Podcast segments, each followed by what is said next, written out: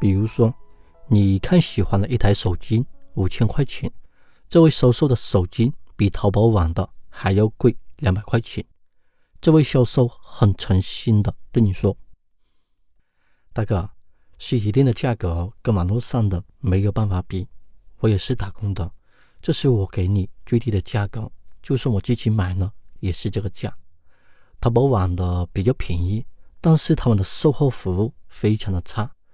如果你手机上的软件遇到的问题，没有人帮解决；如果硬件坏了，你还要自己花钱寄回厂家去维修，而且还要来回的跑几趟，非常的麻烦。”而你在我这里买呢，软件的问题呢，你可以在微信私聊我，我帮你解决，或者你来到店里让师傅免费帮解决。如果硬件的问题呢，店里免费帮寄回厂家去维修。还有你的手机以后有什么问题呢，也可以在微信私聊我。在淘宝买手机，很多人怕出现假货或者水货或者售后的问题。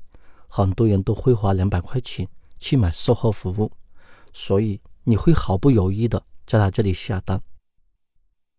有很多客户在微信上私聊经纪人，这个房源具体的情况你跟我说说。这位客户问了五套，问了十套房源，不出来看房，经纪人就开始不耐烦，就开始怀疑是不是中介套房源，从此之后不理这位客户。如果这位卖手机的销售加了你的微信，你咨询他手机的问题，这位销售对你爱理不理，你会不会觉得他的服务不行？我还没有买手机，你就对我这种态度。如果我买了手机，手机上有问题，以后的售后服务那不是干脆不理我了？你会不会在他手上买手机？你去买手机，你不喜欢这款手机？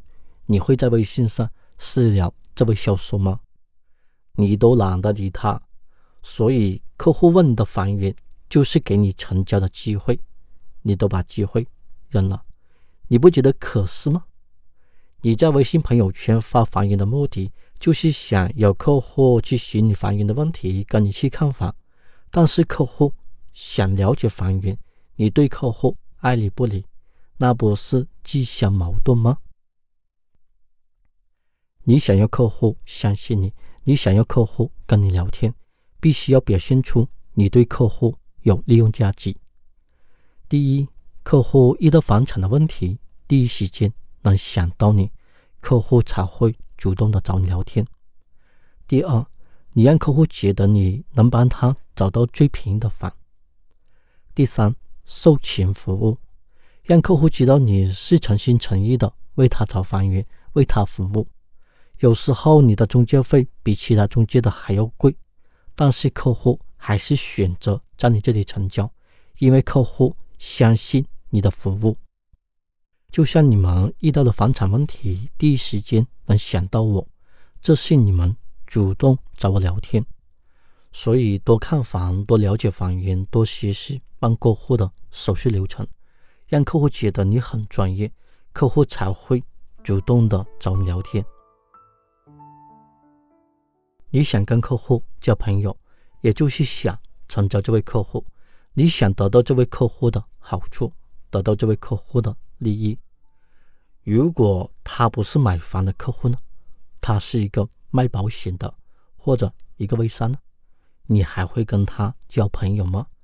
他天天给你介绍保险，他天天在微信朋友圈发广告，你还想跟他交朋友吗？他是想成交，你想得到你的好处，你会跟他做朋友吗？我可能呢说的太直白，但是这是事实。你站在客户的角度去想问题，很多问题呢你自己都知道答案。比如说，一位经纪人整天跟你聊天，你跟别的中介看好了房，你告诉我，我去帮你谈价格。这位经纪人。没有给你介绍房源，你会不会觉得他整天只会吹牛，没有全心全意的为你找房源？如果另外一个经纪人有房源就给你介绍，而且这些房源跟你的购房需求差不多的，而且价格都很便宜。你会不会觉得这位房产经纪人很勤快、诚心诚意的对待你？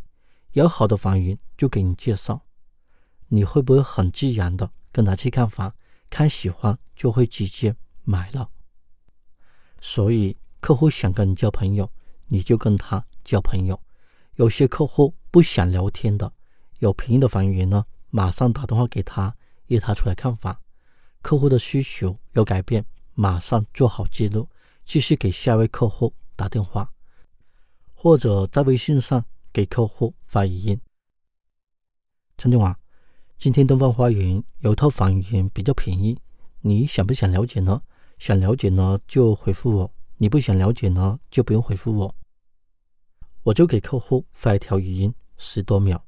客户想了解房源呢，我就给他介绍；客户不想了解房源呢，我就像对着空气说话。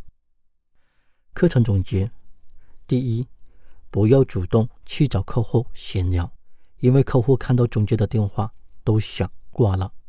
第二，把自己变成一个专业的房产经纪人，让客户主动找你聊天。第三，有便宜的房源。给客户打电话或者发微信约客户看房，不要把客户当成三岁小孩。你想找客户聊天，客户就跟你聊天；你不想找客户聊天，就把客户扔到一边。这节课程就分享到这里。如果你在房产工作中遇到了什么问题，也可以在微信给我留言。我上微信的时候呢，一定给你回复。尾数的微信八三四幺。四七四二七。